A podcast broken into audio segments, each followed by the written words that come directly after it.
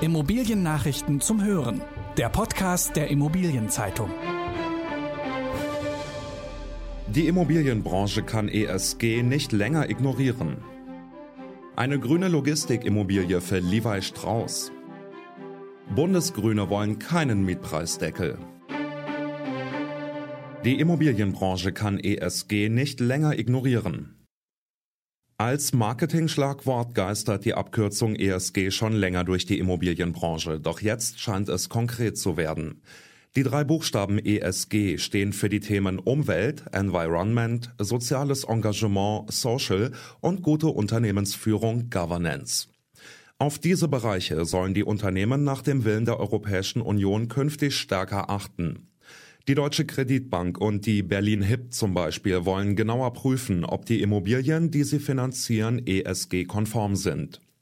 Die Fondsgesellschaft Union Investment hat zwei Mietverträge nicht verlängert, weil sie offenbar Zweifel an den Wertvorstellungen der betreffenden Unternehmen hatte. Und der Projektentwickler Norsk will beim Bau von Quartieren Wert auf eine soziale Durchmischung legen. In der Praxis ist jedoch nicht immer klar, welches der drei Kriterien im Zweifelsfall das wichtigste ist. Mehr zum Thema ESG lesen Sie in der aktuellen Immobilienzeitung in unserer Titelgeschichte ESG Stolperfalle für Projektentwickler. Eine grüne Logistikimmobilie für Levi Strauss.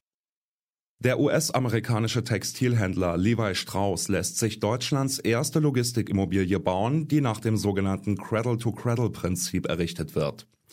Das Objekt bietet rund 70.000 Quadratmeter Mietfläche und entsteht im nördlichen Ruhrgebiet, im Industriepark Große Heide Wulfen auf einem 1,5 Hektar großen Grundstück.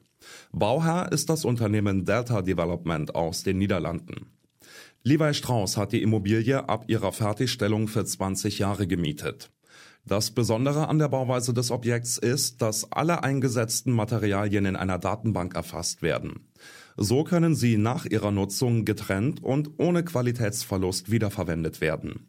Das begrünte Dach dient als Sammelstelle für den Wasserkreislauf des Gebäudes. Einen Großteil des Energiebedarfs decken erneuerbare Energiequellen. Drees und Sommer sowie das niederländische Architekturbüro Quadrant 4 unterstützen Delta Development bei dem Projekt.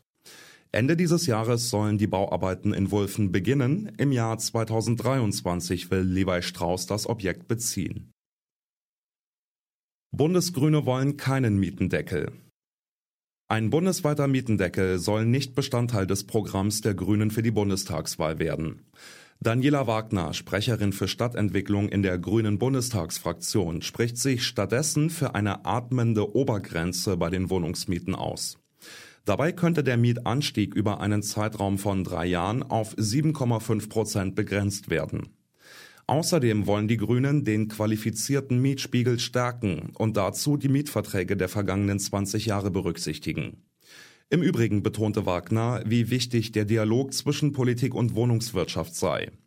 Das schließe insbesondere Gespräche mit privaten Investoren ein. Das Wahlprogramm der Grünen ist schon fast fertig. Bis Freitag dieser Woche können noch Änderungsanträge eingereicht werden. Empirica sieht eine Preisblase auf dem deutschen Wohnungsmarkt. Bislang behaupteten nur wenige, dass es in Deutschland eine Preisblase auf dem Wohnungsmarkt gibt. Rainer Braun, der Vorstand des Forschungs- und Beratungsunternehmens Empirica, sieht dagegen ganz klar eine solche Blase.